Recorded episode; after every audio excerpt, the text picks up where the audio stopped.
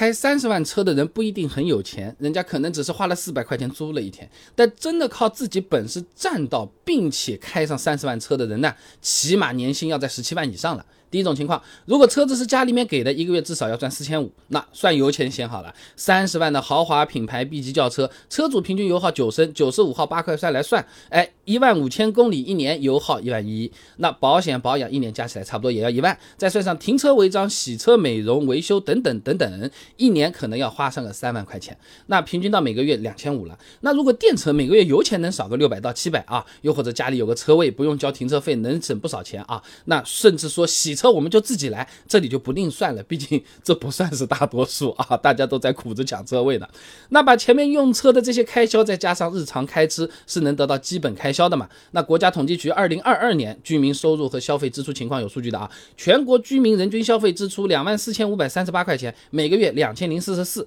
两千加两千五，一个月开销在四千五百块钱左右。那毕业刚工作，开家里三十万的车子上上班，呃，应该还算是负担得起啊。先不管这样的家庭多不多，不过有这样的爸爸和妈妈的数量已经算是少数了，而且这个爸爸妈妈还不一定是我的爸爸妈妈，对不对？所以对于大部分的朋友来说，买车还是得靠自己打拼的啊。三十万的车子全款买，一般手头呢也拿不出这么多现金嘛，所以呃，愿意贷款的朋友也不少。那最低首付两成已经算很低啊，贷款三年，银行基准利率来算，每个月要还七千三百七十二块钱，那再加上养车日常开销的四千五，每个月收入一万二了。达到这个情况，才可以完全靠自己去买一台三十万左右的车。但是，当月光族啊，财务状况是挺不健康的，因为当债务偿还比率超过百分之五十的时候。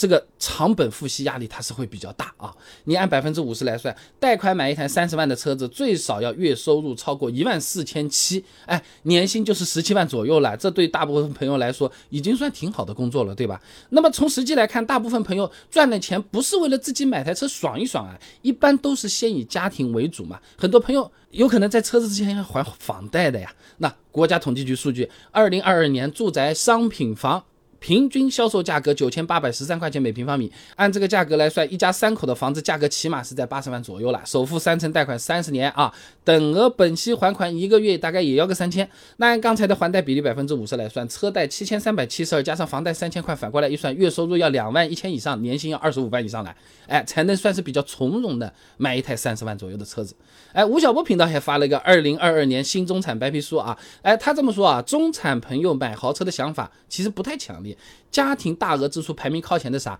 子女教育、买房、医疗健康、学习提升，买车才排在第五位。哎，这也在侧面说明啊，实际靠自己赚钱买一辆三十万车子在开的人，有可能收入水平是比刚才说的还要更高的。不过了啊，评论区人才济济，开三十万的朋友肯定是少不了了，人均都法拉利。那么开三十万的车子，除了让我们得到心理上的满足感之外，还能得到什么？有人说三十万的车子开起来也就那样嘛，质量也不是特别好，用起来修起来特别的贵，是不是？他们真的在抱怨，还是说凡尔赛其实离中国也不是特别的远？到底是怎么回事？情关注我主页里面，你直接搜索关键词三十万，你是可以看到我以前做的相关内容的，和你想象估计不一样啊。